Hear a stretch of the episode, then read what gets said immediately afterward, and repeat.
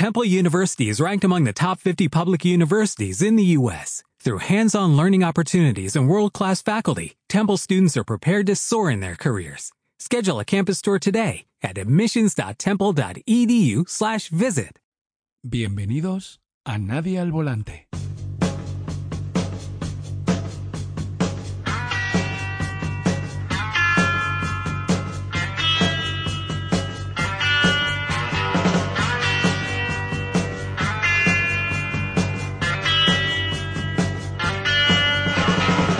Amigos y amigas, bienvenidos a Radio Nadie al Volante. Hoy vamos a hablar de la locura, del despropósito de la locura, de la genialidad de la locura, de la insoportable levedad de nuestra mente y del delirio profético que irriga al que conoce las verdades profundas que se esconden en el abismo insondable de la locura.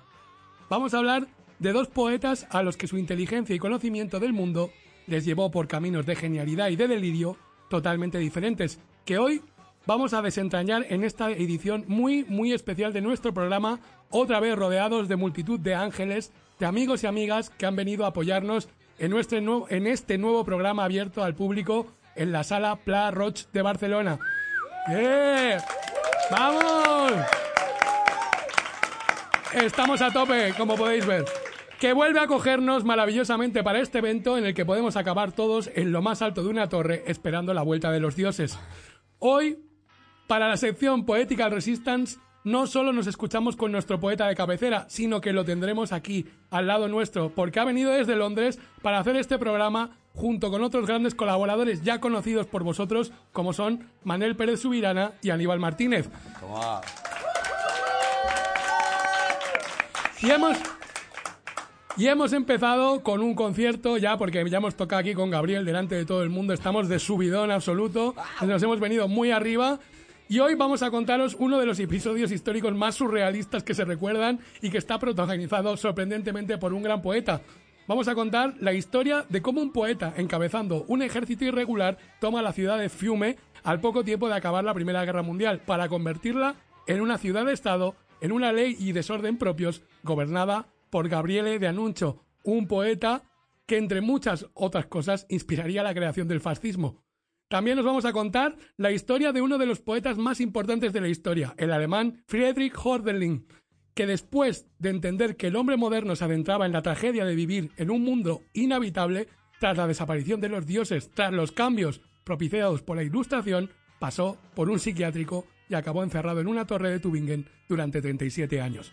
Hoy nos adentramos una vez más en los abismos de la locura, y deberemos tener cuidado de que uno de nosotros no caiga en los tentáculos y nos acabe atrapando y sucumbamos, quién sabe, si a lo sublime que se esconde más allá de los delirios de mentes privilegiadas.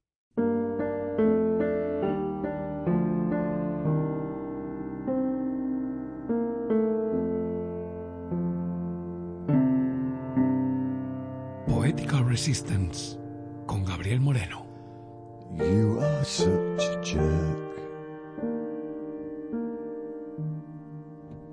You are a tearjerker. You don't need a girlfriend. You need a social worker.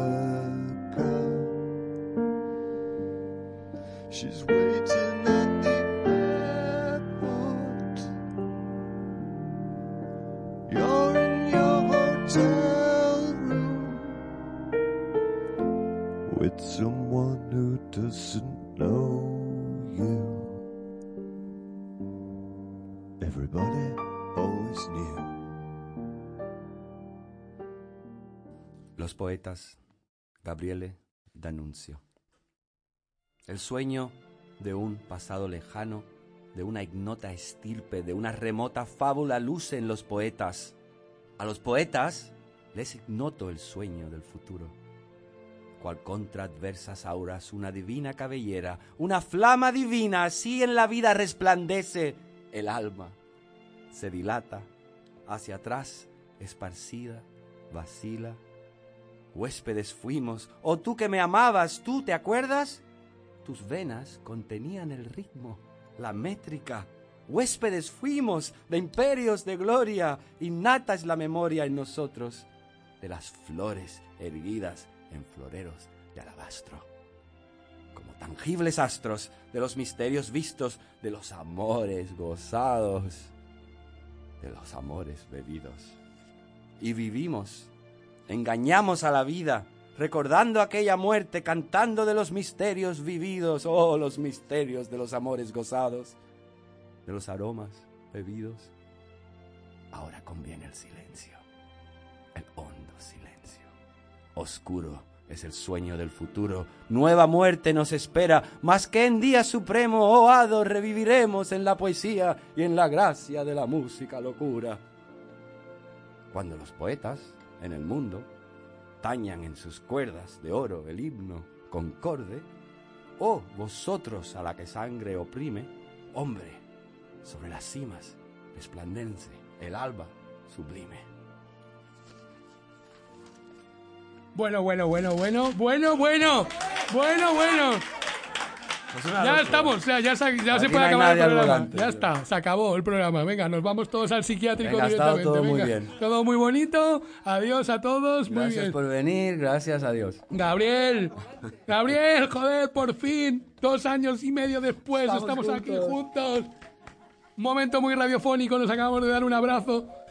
Y estamos, Gabriel, estamos muy bien acompañados hoy, ¿no? Uy, qué bien acompañados. No sé si de completamente locos, pero de inspirados señores de la literatura, de la música y del arte, definitivamente sí. ¿Quién nos acompaña hoy, Pablo? Pues tenemos, ya sabéis, por un lado, nuestro, nuestro experto de jazz de cabecera, Aníbal Martínez. Aníbal, ¿cómo estás? Hola Pablo. Hola a todos. Aníbal, ¿ya estás llorando? Yo estoy aquí a los Aníbal ya está llorando. eh. Ya, ya, eh, entre la locura ah, se habla que hay cierto grado de sensibilidad que, que no se puede bajar. Pues yo estoy allí. O sea, a mí me da por llorar. En cuanto a las cosas me vienen bien, lloro. Así que si me veis lagrimear, no os preocupéis. ¿Vale? Bueno, como veis, hemos empezado fuertecito. Y por otro lado tenemos a nuestro escritor de cabecera, nuestro escritor favorito, el escritor Manel Pérez Subirana, que ya la veis. ¡Vamos! Manel, ¿cómo estás? Hola, ¿qué tal? Encantado de estar aquí y, y bueno, muy emocionado de, porque acabamos de, de vivir un concierto de Gabriel y, y los Poetas. Poets y, y de hecho me ha cambiado un poco. no había pensado mucho que decir nada, eh, la verdad, hoy eh, en todo este tema, pero, pero si, había, por pens- si guapo. había pensado algo ya se me ha, se me ha desestructurado todo porque... Pero eso es lo que queremos en este podcast. eso se trata. Este era el decía- plan, este era el plan. como decía Aníbal, eh, yo también soy, bueno, no sé si soy muy emocionado, pero hoy sí que, que me he emocionado mucho eh, con el concierto y, y me ha trastocado un poco todo, ¿no? Porque yo a, a Gabriel y a Pablo hace muchos años que los conozco y ver toda la evolución eh, tiene algo de locura, ¿no? De- del- el- todo el proceso de, de, de cómo habéis llegado hasta aquí, de, de- de una- de- de lo imposible hacia lo posible, ¿no? que, de- que has dicho en, en una canción. Porque, bueno, la locura en el fondo es lo imposible, ¿no? Sí. Pero resulta que a veces tiene alguna ventana, alguna conexión con, con, con lo, no solo con lo posible, sino con lo más luminoso y con lo, con lo, con lo más grande, con, con la, con la máxima lucidez. Y, y, bueno, y, y ese trayecto es lo interesante, ¿no? Que, Bueno, que- estamos aquí. que nos Me vas a hacer llorar. Yo, yo mí no puedo, yo no puedo sí, seguir sí, ya. no, yo estoy ya que no entre Yo el paso ya. Es que Esto de verdad. acabado para mí, esto, ¿eh? esto no puede ser, tanta emoción. Bueno, Gabriel, hoy tratamos el tema del programa, como siempre, que suele ser más de lo mismo, ¿no? La locura, los locos maravillosos, una vez más, ¿no?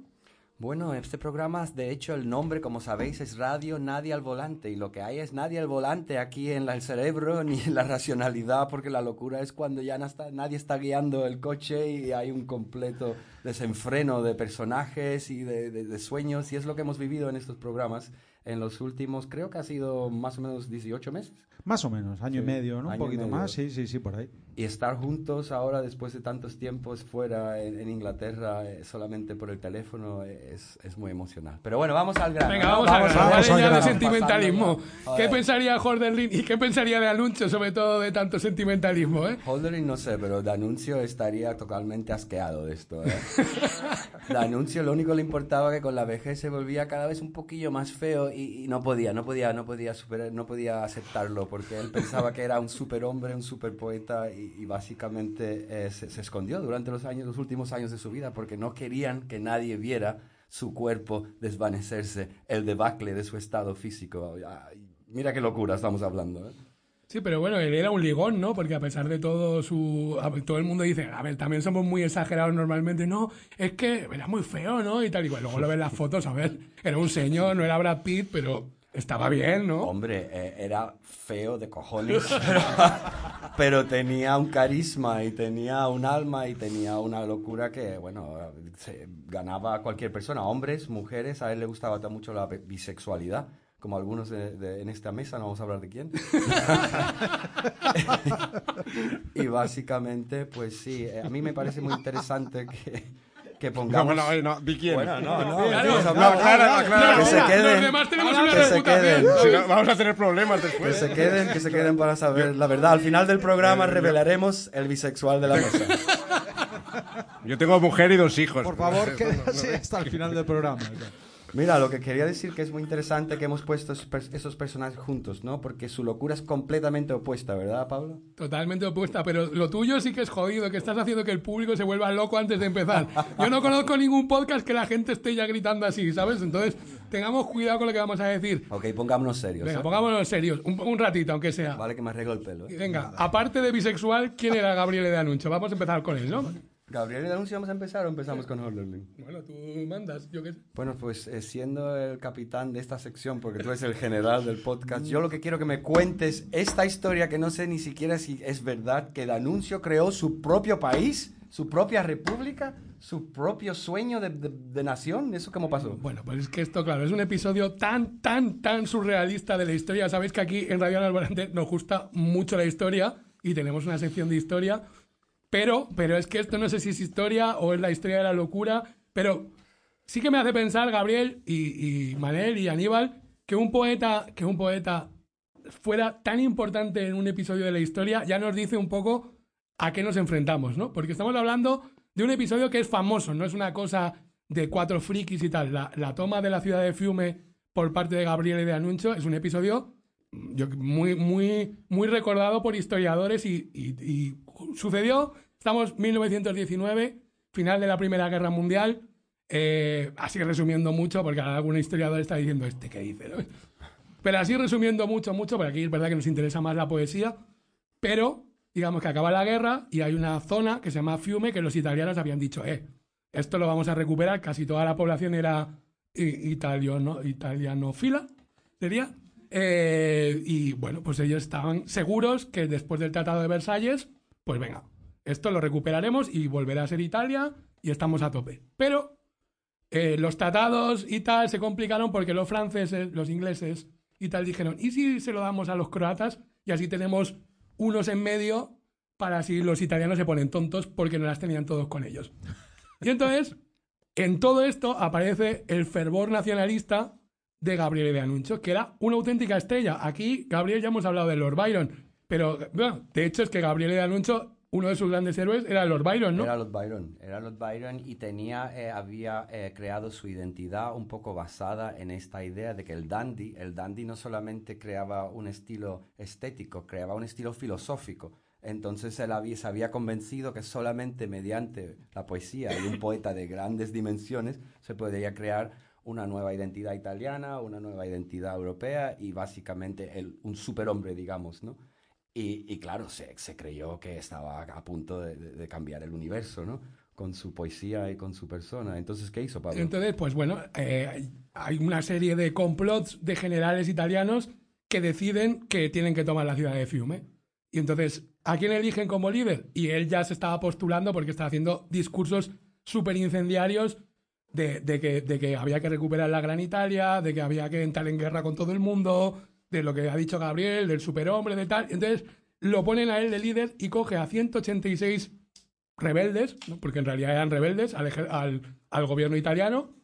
186 rebeldes, él coge un Fiat rojo, que es un detalle que me encanta, encabezando un- un ejército irregular con un Fiat rojo así descapotable y haciendo el friki lo más grande y entra en la ciudad de Fiume y pues, prácticamente, no, quiero decir, no hay, no hay combates. No os imaginéis que él va ahí, ahí, mm, meten tanques o algo así. No, no. La gente estaba encantada. De hecho, la ciudad de Fiume había pedido que, que, que le había pedido a De Anuncio que, que tomara las riendas para, para, para encabezar este momento. Pero no solo eso, sino que cuando entran en la ciudad lo están esperando ahí como si fuera una estrella del rock. Y lo mejor de todo es que De Anuncio dice, bueno, yo me voy al hotel porque estoy cansadito del viaje. He venido en el Fiat, los otros venían en un tanque y yo venía en un Fiat rojo, ¿sabes? Y estoy cansadito. Entonces se va al hotel y, y dicen, bueno, pero hay que poner un líder. Esta es una nueva ciudad, un modelo de ciudad-estado, un- una cosa, ¿sabes? Importante. O sea, te- necesitamos un líder. Y bueno, te anuncio que había entrado en un Fiat rojo, se hace longis y entonces le van a buscar, oye, eh, que necesitamos un, un líder para esto y hemos pensado en ti. Bueno, no sé, me lo voy a pensar.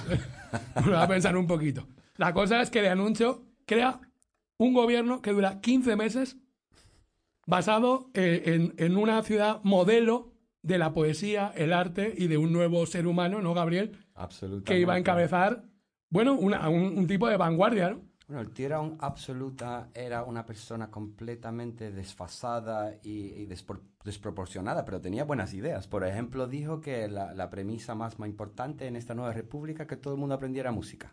Si no aprendías música, fuera de la Fuera. república. Estás fuera, no, no, no, no se puede estar ahí.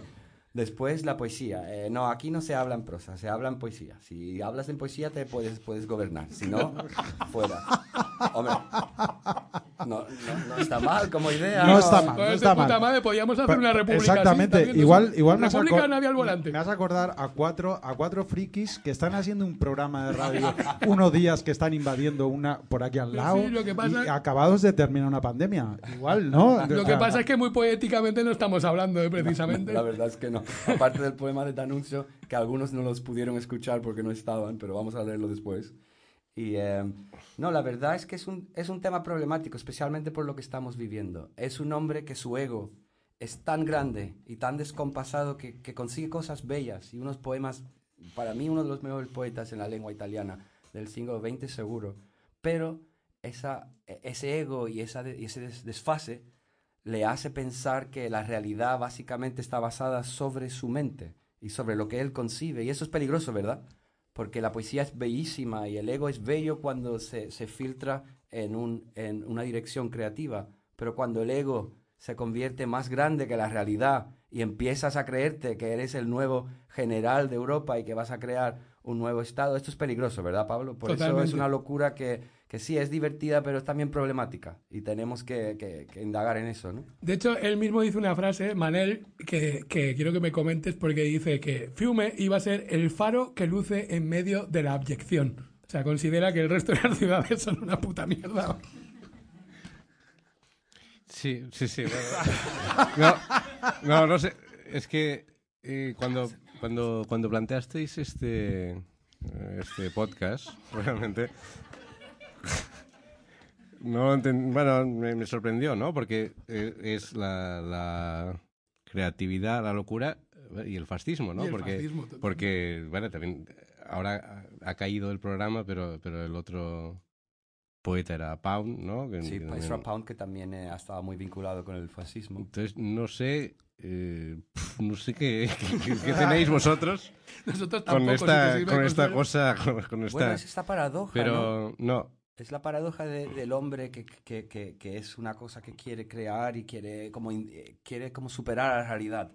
Y en ese, ese, ese hecho Mm. no es negativo. Lo que pasa es que cuando se desfasa y cuando no concibe lo que está pa- pasando en la otra edad, se vuelve una fuerza, una espiral de muerte y una espiral de, de oscuridad y una espiral que, mira, ya sabemos lo que, está, lo que estamos viendo en otras partes, pero lo que digo es que el hecho en sí de que él creara y quisiera crear una nueva realidad, es, esa, esa locura no es, no es Bueno. negativa, ¿no? mm, no sé. bueno, yo, yo eh, Bueno, yo, yo comenzaría por, por decir, por eh, desromantizar la idea de, de la creatividad, de, de la locura, ¿no? Que es una cosa que, que existe en general, eh, ¿no? En la, creatividad, la locura. Bueno, hay una, una idea muy frívola sobre, sobre esto. Yo creo que no, que la, la locura es, es sufrimiento, básicamente. Sufrimiento e impotencia absoluta ante todo. Eh, el, el- el- el- loco no, no crea, no crea nada. El loco eh, no puede hacer nada más que sufrir. Pues es exactamente de lo que vamos Y- a hablar con Holderlin, lo que le pasó a Holderlin. Claro.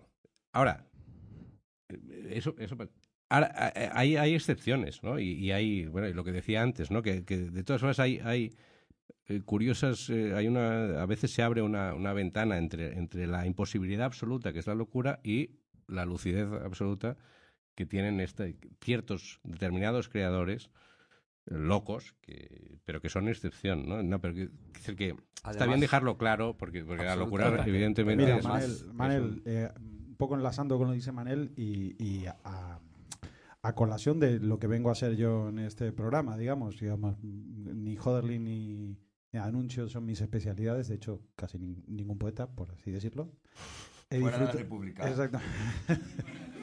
En No, el gueto de que vamos a hacer. no, de la porque, no porque no quiera, sino porque no llego. Y entonces yo vengo como especialista en jazz. Entonces, en el momento de, de que Pablo me plantea venir a este programa, digo, ¿yo qué hago? Hablar del jazz y la locura.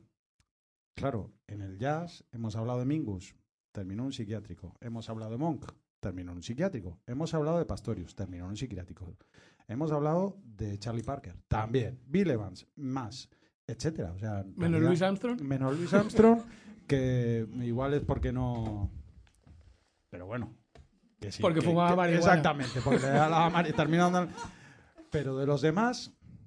Y entonces, ¿qué hago? Y entonces, de alguna manera, empecé a buscar eh, artículos que hablaban de la creatividad relacionada a la locura. Y entonces me encontré algún artículo y enlazando con lo que decía Manel, ¿no? Eh, la creatividad y, cómo eh, psiquiatras y gente dedicada a la medicina y demás han intentado analizar eh, cómo la locura interviene en, el concepto de la creatividad e intentar cuantizar ¿no?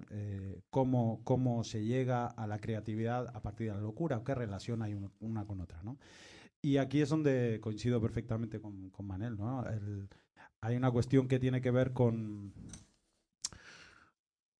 con, con, con algo que no se puede no se puede cuantificar ¿no? y que en realidad no se ha cuantificado nunca. Desde los principios de todos estos estudios, cuando abrían a las personas en el siglo XIX para ver dónde estaba el alma, ¿no? con bisturí, dónde está el alma, ¿no?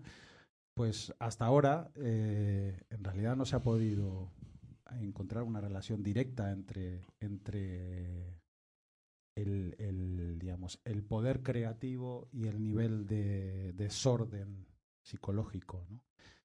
Eh, y es interesante, eh, de alguna manera, revisar todo, todo el, toda la bibliografía que hay en esto, que no es que haya mucha, de hecho, yo lo que he podido de alguna manera escarbar es, es un artículo que hay de un señor Gregory Wills que habla ¿no? en, en- en- Wills, lo he dicho bien, Muy ¿eh? bien, muy bien. Gracias.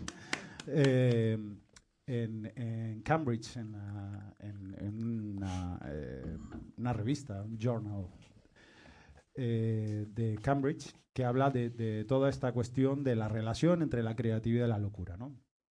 Y ya iremos hablando un poquito de la relación de esta, pero que bueno, que es interesante, eh, digamos, a colación de, de- de- de quitar un poco el- el- la cuestión del romanticismo de la relación entre... Vale, entre pero cabrones, estamos con de anuncio y la toma de fume. O sea, o sea, No, ¡hola! no, sí, Eh, no, porque la creatividad, el delirio. El puto de anuncio tomando fume. Un poeta, ¿vale? O sea, eh, aparte, luego te voy a preguntar a Aníbal porque tiene Sí, mucho. esto mu- ha sido un bajón, pero también tampoco, tampoco se trata de que, de que salgamos de aquí a conquistar. No, no, no, no, no, no, no, Marru- Marruecos, pero ¿no? bueno, pero vamos Marruecos con un, un ejército de un ejército de 30 No, no, personas, vamos a ir a Vamos a hablar, pero además. Aníbal te iba, además ahora te iba a meter en la movida porque O sea, crean cosas que esto me encantó. Tienen- crean como un sindicato que se llama Unión de Espíritus Libres que tienden a la perfección. Espectacular. Eh, practicaban el amor libre, eh, había la querían abolir el dinero. O sea, mantenían la lira, pero luego dijeron, "Eh, esto vamos a acabar con esta mierda. Ya, yo qué sé. Eh, le llamaban, entre otras cosas, Aníbal el país de la cocaína. Madre mía. La droga y la prostitución iba como, o sea, recordando mucho cuando hablábamos de, de aquel, aquel barrio de, de Nueva Orleans, que es, Vale, entonces-. Ya, ahora te lo voy a decir. entonces, la, la cosa es que estamos hablando de esto. Yo no estoy aquí, nadie va a alentar a que hagan locuras así los poetas, pero Manel, dime tú si no, para no es interesante que una ciudad en 1919 estuviera tomada y fuera así. No, hombre, no, para la poesía, por supuesto. eh, eh, No sé, no sé en general. Bueno, no, sé si estamos capacitados para asumir algo así, pero bueno, sí, sí, no, no. Adelante, adelante. No, pero lo que dice Manel es verdad. Eh, hay una cosa importante de esta historia que no tiene ni puta gracia y es que, eh, claro, esta actitud de, de anuncio provocó que el gobierno italiano quedara en una debilidad absoluta porque todo el mundo la amaba. O sea, es como si de repente, yo qué sé, iba a decir algún nombre, pero claro, es muy, muy delicado. Bono coge y toma Madrid, ¿sabes? Y entonces todo- y, y- y todos, Bono, venga, coge Madrid, está de puta madre, porque es Bono, hostia, que haga lo que quiera, ¿no? Con sus gafas amarillas. con sus gafas amarillas y un, dos, tres, catorce. Y ahora contamos así, ¿vale? Eh, eh, Imagínate, Bono dice eso y todo el mundo, pues, hostia, Bono es el jefe porque lo amamos, ¿no? Es Bono. Pues imaginaos ca- como el, go- el gobierno italiano, imaginaos lo que... Me, me imagino las reuniones del gabinete, ¿sabes? Diciendo, pero ¿qué cojones está haciendo el Gabriele este de los cojones? ¿sabes? ¿Pero qué está haciendo? Claro, esto, y en, eh, a colación de lo que ha dicho Manel, claro, esto fue una de las causas principales de que el fascismo subiera así. Porque la gente se dio cuenta que no tenía. Claro, que era. Los gobiernos eran una cosa muy débil, ¿no, Gabriel? Pero por eso lo estamos eh, llamando locura. Después él tuvo problemas porque obviamente la policía estuvo detrás de él por todo el tráfico de cocaína que había hecho en Fiume. También eh, había, a- le habían prestado dinero de todos los gabinetes del gobierno y se lo había gastado en todo, en prostitutas, en, en fiestas. Y claro, este hombre Es no... al final- Estamos hablando de locura, no estamos hablando de algo que proponemos ni que que creemos que sea una buena idea para la creatividad. Estamos hablando de alguien desquiciado pero que en el punto anterior de, de su eh, creatividad era un gran poeta. Yo, No, antes, de, no, antes de no, saber su historia, leí su- sus poemas, antes de saber nada de Anuncio. Y me quedé absolutamente, increíblemente flipado de cómo escribe ese señor, ¿no?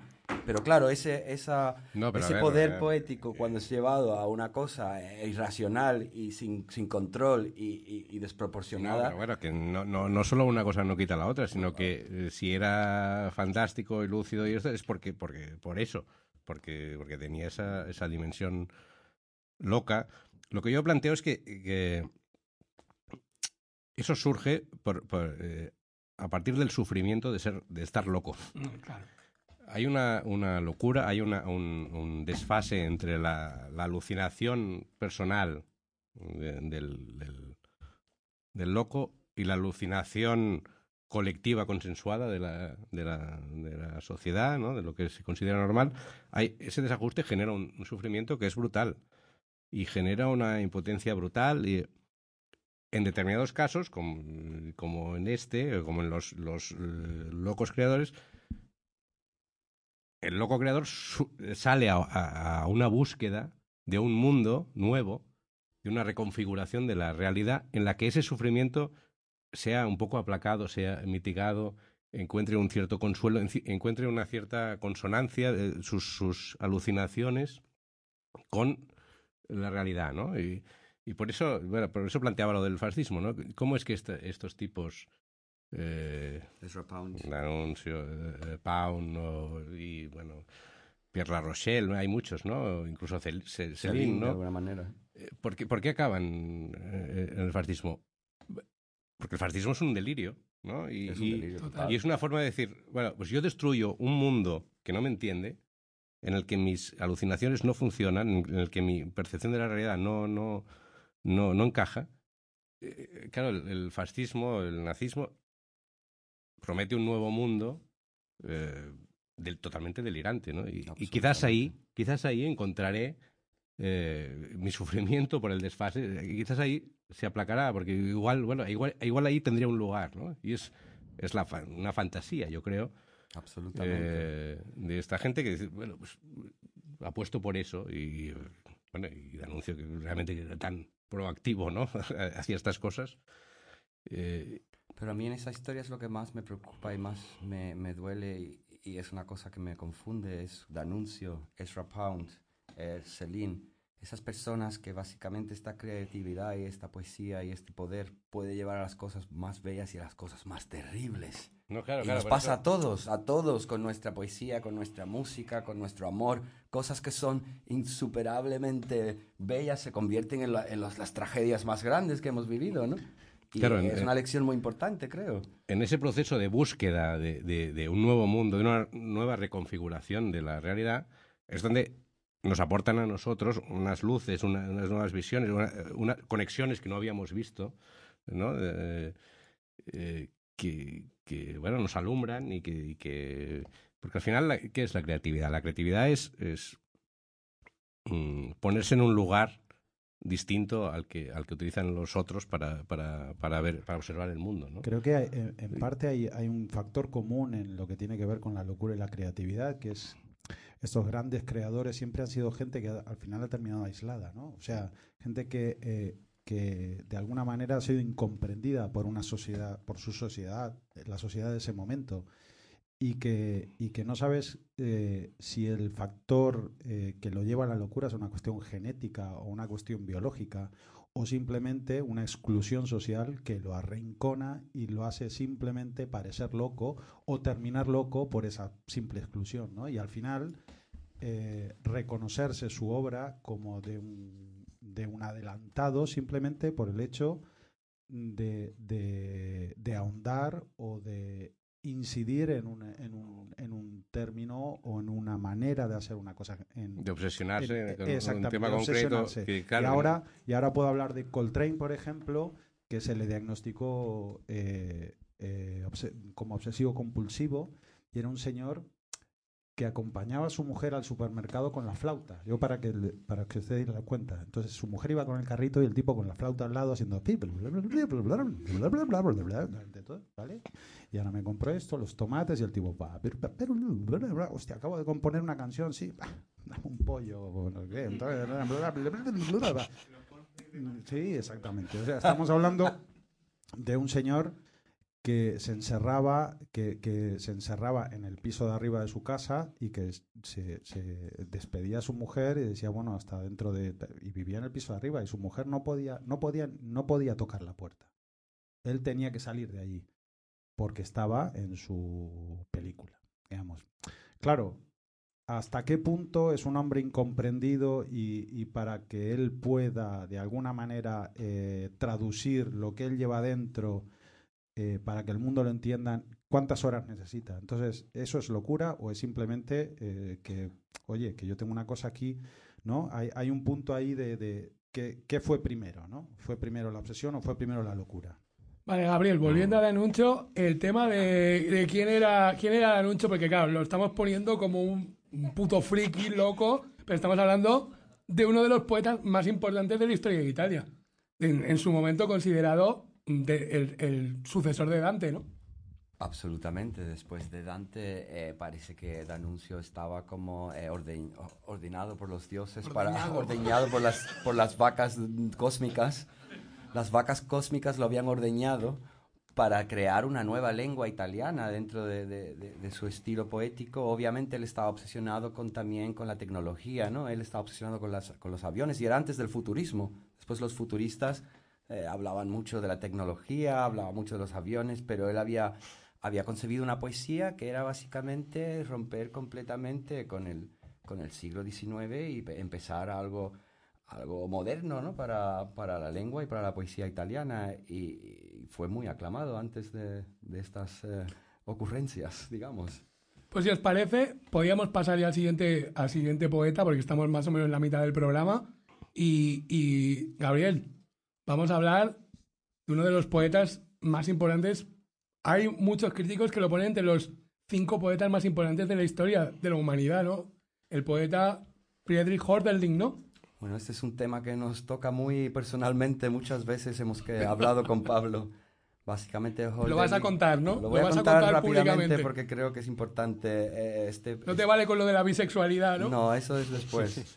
Pero muchas veces en nuestros momentos más difíciles hemos dicho cuando todo se ponga muy negro y muy oscuro y muy difícil, nos vamos a la torre donde vivió Holderlin durante 37 años en Tübingen, que fue una ciudad que conocemos muy bien, y nos desnudamos, muy nos metemos en la torre y empezamos a declamar poesía al aire, al vacío, y ahí nos quedamos felizmente hasta el fin de nuestros tiempos, porque Holderlin es lo que hizo durante 37 años. Frederick Holderlin, nacido en 1770, eh, contemporáneo de Hegel, de Schiller, de Schelling, de Goethe, eh, fue una persona que básicamente de, la nada, porque particularmente no tenía una educación eh, literaria o había venido de una familia muy cultural o lo que sea, pero básicamente cambió completamente el recorrido de la poesía alemana y, europea de todo este tiempo. Entre el romanticismo y el clasicismo estaba intentando de crear una poesía que fuera como una religión panteísta y al mismo tiempo eh, con un dios que fuera la belleza. La belleza, la belleza, la naturaleza, el sueño de la pureza y crear algo absolutamente divino mediante la literatura, mediante la poesía y mediante el arte. Una cosa que, que- que fue tan, tan grande su empeño que acabó enloquecido. Pero ¿cómo no iba a acabar enloquecido si quería cambiar el cosmos entero? Quería, quería crear una nueva religión mediante la poesía. ¿Qui- ¿Quién, qué, qué cerebro acaba bien después de, de esos sueños y después de, de- de- esas, de esas cosas, ¿no, Pablo? Bueno, el otro día, claro, los oyentes no lo saben, nuestros amigos y amigas no saben las tertulias que tenemos nosotros cuando estamos de borrachera, que por cierto, está todo lleno de cubatas, cervezas por todo el público. Ya Esto no pasa normalmente, ¿eh? Esto en no el pasa. podcast. Radio Nadie al Volante es un sitio muy serio. Loco, pero serio. Entonces, Manel, tuvimos una conversación que nos afectó un poco. Yo me cabré con Gabriel y me, y me gustaría trasladarlo aquí. Sí, porque es verdad. Eh, Manel, hablábamos de que lo que he dicho un poco en la presentación, ¿no? Eh, Holderlin eh, es de los primeros de los primeros hombres que asume que la tragedia que viene al hombre moderno cuando le quitan a los dioses, no algo que hablaba María Zambrano en El hombre y lo divino, ¿no? Que es, muy bien, de puta madre. Ha llegado Nietzsche y ha dicho, matamos a Dios. Venga, mátalo, joder. ¿Qué? ¿Le pegamos un tiro? ¿O qué hacemos con él? Matarlo, ¿no? Y, y de repente el hombre se queda en un lugar y dice, claro, no, la iglesia ha hecho mucho daño, los otros han hecho mucho daño, tal, los dioses, no, la ignorancia, el tal. Pero cuando nos quitan eso, Manel, ¿dónde nos han dejado? Explícamelo tú. Porque Holderlin en un momento, ¿no? Dice, claro, o sea, nos quitas a los dioses, nos quitas esto, el hombre moderno está sufriendo una revolución que, que llega una nueva revolución, que es el racionalismo, que se, se acaba siendo una nueva religión, ¿no? Sí, no sé. eh, Yo creo que, bueno, se encuentra la. la- el tipo. No te lo parece, ¿no? No, no, sí, sí, sí. no, no, me parece que el, que el tipo se encuentra en el vacío más absoluto y entonces se lanza a una búsqueda eh, desesperada, ¿no? Que es, que es, que es, eh, es lo que decía antes, la búsqueda de sentido, ¿no? De, de, de, de cómo, cómo mitigar el sufrimiento ese, ¿no? De quedarse sin, sin, sin justificación para su vida. Y, bueno, y él se lanza, por ejemplo, a una idealización de la, de la naturaleza, ¿no? Como justificación de todo y como, como eh, motor de su vida, buscando, a ver, buscando en el fondo eh, ser cuerdo, ¿no? Porque en el fondo cuando, cuando un creador loco crea, lo que está haciendo es, es intentar eh, compensar, luchar de- su parte sana con su parte loca, ¿no? Y de ahí es donde sale, sale la, lucidez, ¿no? Y yo creo que Holderlin lo que hace es eso. ¿eh? A ver, ¿qué, qué coño, qué, qué- qué encuentro en el mundo? Pues, pues me voy a, a, a los campos, me voy a la, a la selva o me voy a, a la a, a la mitificación de la antigua Grecia y, y de Roma eh, para, para buscar allí algo, algo, algo de sentido, ¿no? Y en esa búsqueda eh, totalmente desesperada y loca nos ofrece a nosotros, a los, a los, a los cuerdos, en teoría, eh, todo de, de, de iluminaciones. El tipo, el tipo, claro, igual ya no sabía vivir bien, ¿no? Pero, pero nos está ofreciendo a, a los que sí que sabemos vivir bien, que, que sabemos ir a comprar al supermercado y tal, eh, una serie de luces, de, de, de, de- una, una, una lucidez que en el fondo lo que nos está diciendo, igual lo que vosotros llamáis cordura es simplemente una, una no es más que una forma de ceguera, ¿no? Eh, Estáis, estáis perdidos en un mundo muy, muy, muy, muy mediocre, muy, muy sin, bueno, sin sentido, sin. Totalmente. De hecho. Gabriel, eh, la, que- para contextualizar un poco dónde sale Hölderlin, ¿no? Es uno de los hijos del romanticismo, ¿no? Participa en el círculo de Jena, ¿no? Y ahí, ¿qué pasa? ¿Quién conoce? Tiene a todo el mundo un poco en contra también, ¿no? Es un poco Bueno, incomprendido. eh, Schelling estaba muy de su parte, pero Goethe lo despreciaba tan profundamente que, causó también una crisis de confianza en sí mismo. En 1797 él publicó Hiperión, que es una, novela en plan más allá de su tiempo, que, afectó a muchas de las, de las almas más sensibles de ese tiempo. Y no, en ese tiempo obviamente habían personas que reaccionaron con una, con una fascinación, pero fueron muchos cientos de años después donde hasta ahora los, los jóvenes que conozco yo están obsesionados con Hiperión y con esa novela y con su poesía, que básicamente, como dices tú, tenía una lucidez y una cordura eh, más allá de lo racional durante un buen, buen- desde 1797 hasta 1806 su obra es una obra muy muy increíblemente plena de, de- de poemas fantásticos. De hecho, Pablo va a leer uno ahora. Pero a partir de 1800 1806, y aquí es la parte de la locura que hablabas tú, eh, tiene básicamente unos brotes psicóticos que muchas personas piensan que también fueron autoimpuestos porque no quería digerir una realidad que le, le parecía intolerable, que también tú decías, Pablo, ¿no? Era un mundo que no quería digerir y entonces él también, muchas personas piensan que se pone la máscara de loco para resistir a una realidad que le parece deplorable, pero a partir de 1806 su obra poética cae. Escribe, hay muchos fragmentos de poemas, pero la lucidez y, y la, y- y la potencia que tenían esos poemas venían más bien desde el periodo cuerdo, más bien Mm. no el, el periodo más de la, de la locura, digamos, de la psicosis em, psicológica. Pero eh, yo lo que, lo que pienso es que básicamente eh, en ese periodo donde él caminaba entre la locura y la cordura, ahí es donde el arte Claro, era claro.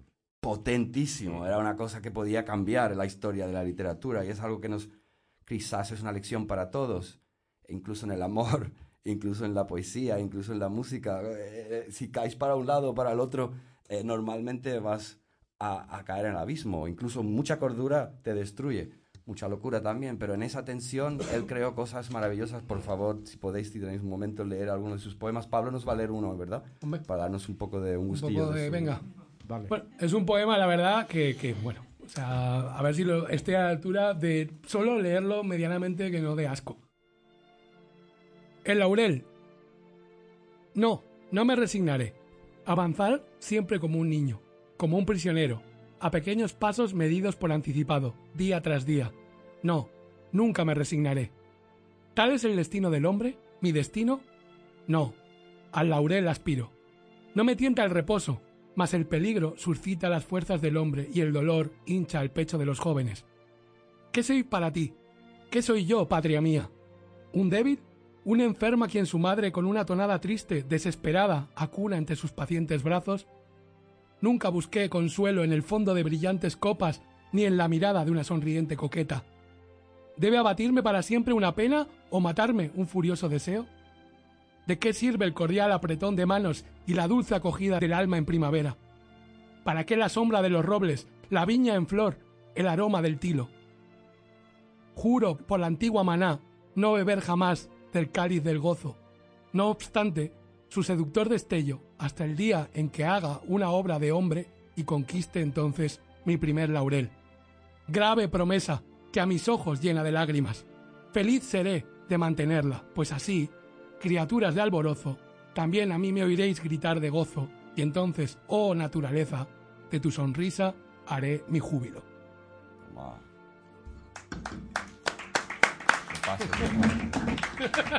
Gabriel, no te vayas, joder, no te vayas, no te vayas No, todavía, pero no, te vayas, lo que, por favor. de lo que hablaba Manel también, este poema y esta poesía también habla de lo que, lo, lo que llevó a él a esta locura que ya fue insalvable. Era una vida muy trágica, había mucho, mucha tragedia. Su padre murió a los dos años, su padrastro a los siete años. Después se enamoró de Suzette, que era una relación muy complicada, como sabemos algunos aquí, las relaciones complicadas hay que tener mucho cuidado, porque era la esposa de su jefe, era la esposa de su jefe, él estaba empleado para enseñar, eh, era maestro de los niños de un banquero muy importante, el sur de Alemania, y bueno, se enamoró de Diotima, donde hay riqueza también hay belleza. De Era- ¿no? Bueno, la llamaba Diotima, pero es. Suzette. Es Suzette, exacto. Que le pero- habéis dicho que Holderlin era un guaperas eran guaperas de esto, De- en plan de Blake. puta madre. En plan Kids, en plan cara completamente esbelta, perfecta, piel, ojos luminosos, cabello fantástico. Las mujeres caían como hojas en otoño y básicamente esta mujer cayó, cayó hacia él y ella, él también hacia ella, pero completamente. Era un devoto del amor, una persona idealista, una persona que había perdido también todo el afecto.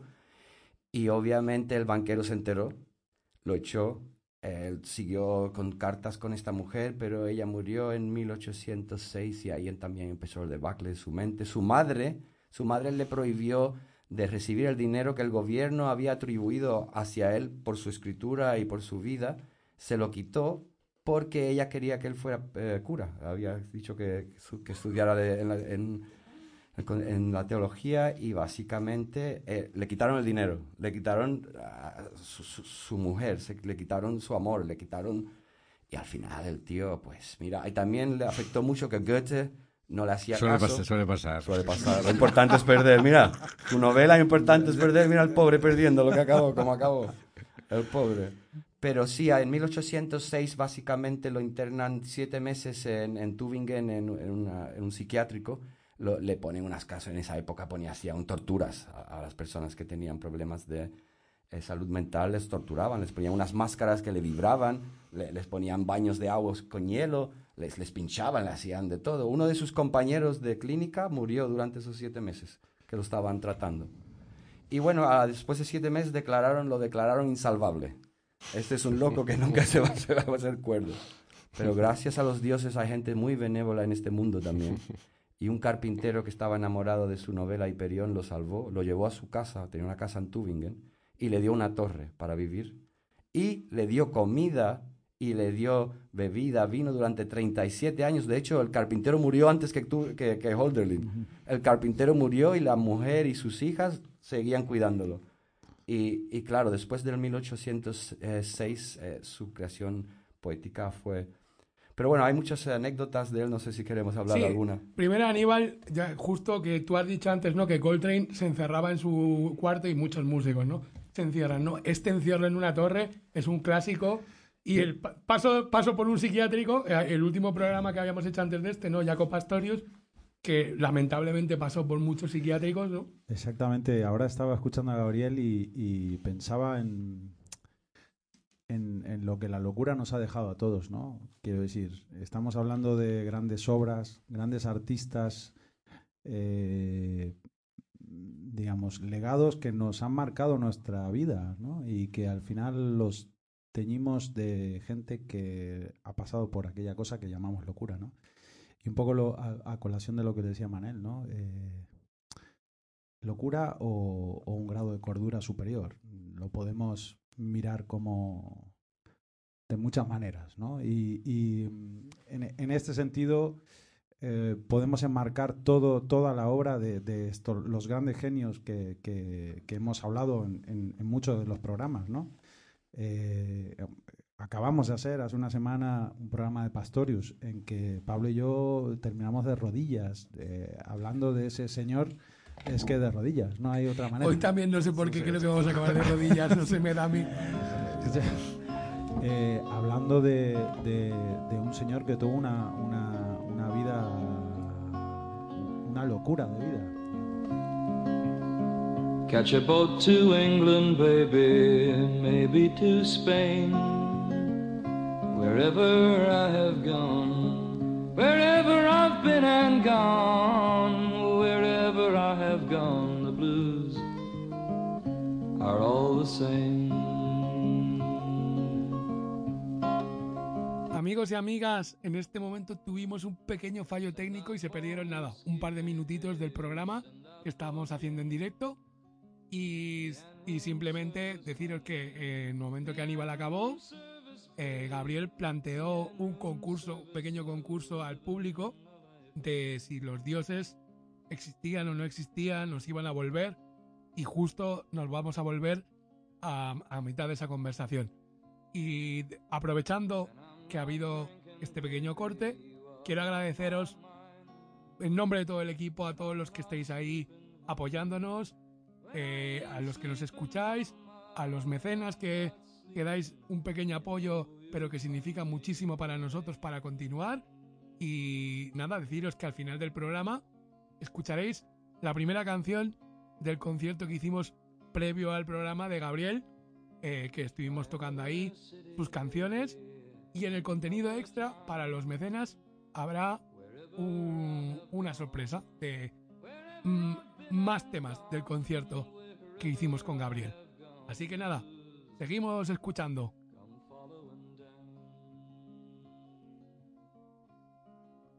Este era el, el concurso.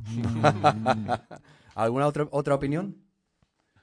Mark, tú hemos hablado de esto en otros momentos. Lo crea él, ¿no? Gabriel, esto no es muy radiofónico porque nadie está oyendo a Pues Marc. igual, después lo editamos, lo editamos y ponemos una, Entonces, una voz. está muy bien, ponemos Una voz en off, robótica. una voz en Pero- off, que pero- traduzcan. Yo puedo hacer una voz diferente, pongo. Yo creo que los dioses vienen de dentro. ¿Tú crees que vienen de fuera? Sí, papito, sí. No, pero fue un momento importante porque después de esta discusión tú también me desperté y me, me di cuenta que, que en verdad no tenía ni idea de lo que estaba hablando.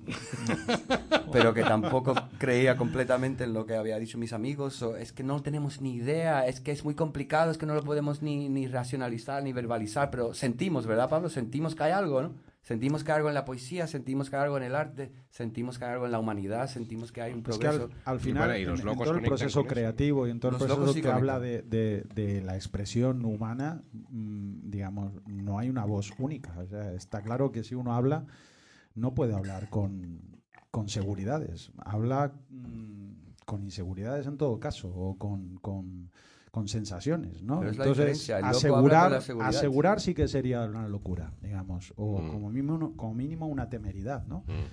Eh, creo que en el punto en que mm, en el que estamos y en el que ta- tanto tiempo hablando de esto o, pensando en estas cosas, asegurar, asegurar no se puede. ¿eh? Es más, pensarse loco creo que es lo más cuerdo de todo. Bueno, definitivamente necesitamos un poco de dejar tu propia sensación de personalidad, de ego, de identidad. Si, si sigues en tu identidad y en tu racionalidad, nunca vas a entender nada porque estás completamente condicionado por tus pensamientos, ¿no? Y por tu idea de ti mismo. Hay que romper eso. Por eso hacemos arte para la catarsis, intentar de dejarlo todo fuera. Por eso leemos poesía. Pero yo quiero que cuentes una historia muy importante, Pablo, que yo básicamente cambié mi visión de ti cuando me contaste eh, tu eh, rasgura de, Ah, bueno, de al final- camisa. al final esa mierda va a salir, ¿no? Es que es importante, tío. Yo Ay, no sé por- por qué estás tan empeñado en difamarme de esta manera. No, tío. pero es que ah, yo me enamoré de ti cuando escuché esa historia.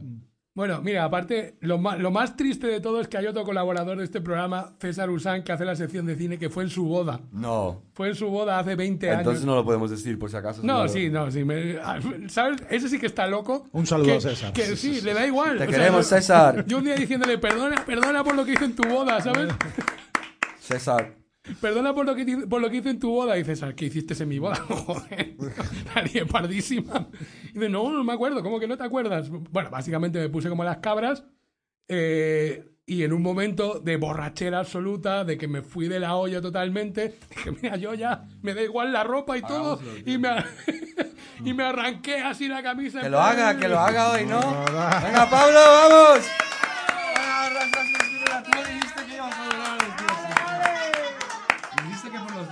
Los dioses no voy a hacer el ridículo. Los dioses lo quieren. No, pero en serio, ahora volviendo a la realidad y no a mi vida de mierda que no interesa a nadie, en realidad ¿Me interesa o no interesa?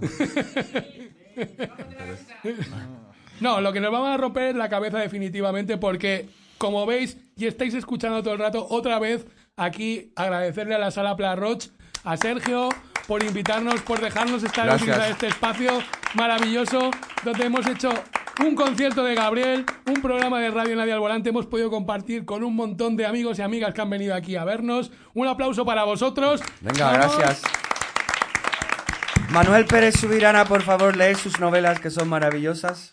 Gabriel Moreno, que ha venido desde Londres. Comprar un disco si tenéis un poco de dinero. Aníbal Martínez. Y bueno, yo soy Pablo Yupton y. Y a todos los que estáis escuchándonos ahora, un abrazo a todos, un abrazo amigos a todos los que estéis aquí y nos vemos muy pronto, nos escuchamos muy pronto, así que un abrazo a todos. Un abrazo, Un Radio abrazo. Nadie al Volante. Adiós. Wow. Hola amigos, gracias por venir a todos. Estamos muy, eh, muy emocionados. Van a pasar muchas cosas hoy. Eh, hay música, hay un podcast, hay amigos invitados, músicos, novelistas. Pero lo más importante es que estáis ustedes. Y hace muchos años que no veía a Barcelona y muchos de mis amigos están aquí. Así que quiero dedicar esta primera canción a ustedes. Va sobre la soledad. Es un disco nuevo de Year of the Rat que habla todo sobre el 2020, pero definitivamente no hemos estado solos este tiempo en Barcelona, dedicado a mis amigos aquí. Es el primer tema del disco. Se llama The Year of the Rat, Solitude.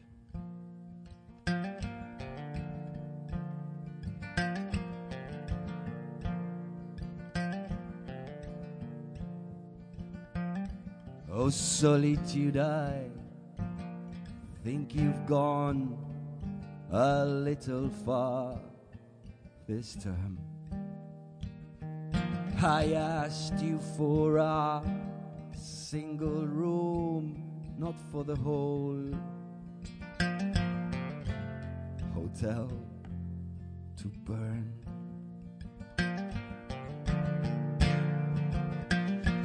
My brothers, they forgot to shave. My sisters don't wear bras. They hang around in space all day and sing like sparrows in gowns.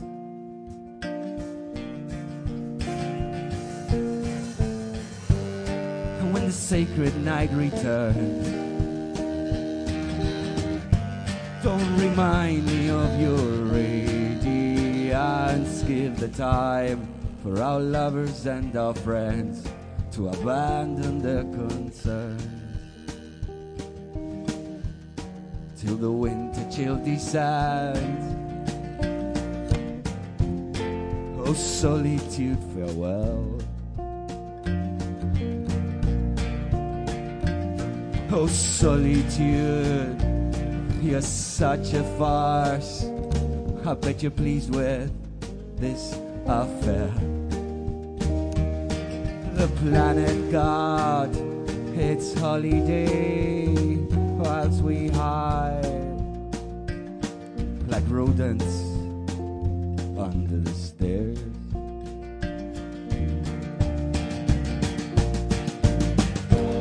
And when the Prince of Goats comes back,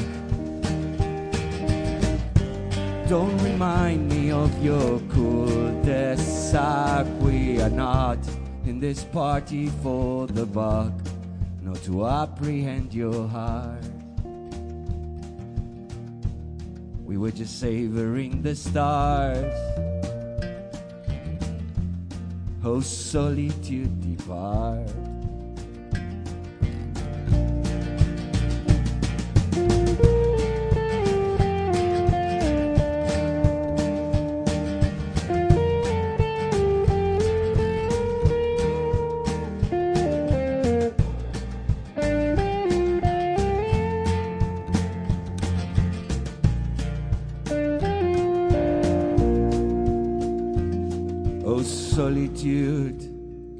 You charlatan, you made porridge with my brain. Whilst you and all your eaten mates take ecstasy and cocaine.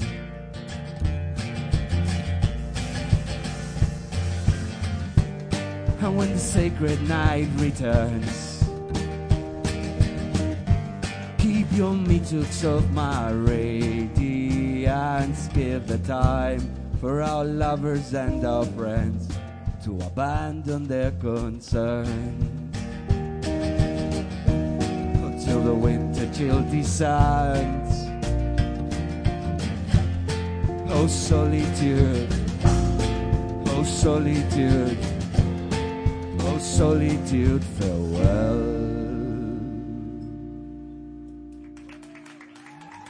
Muchas gracias.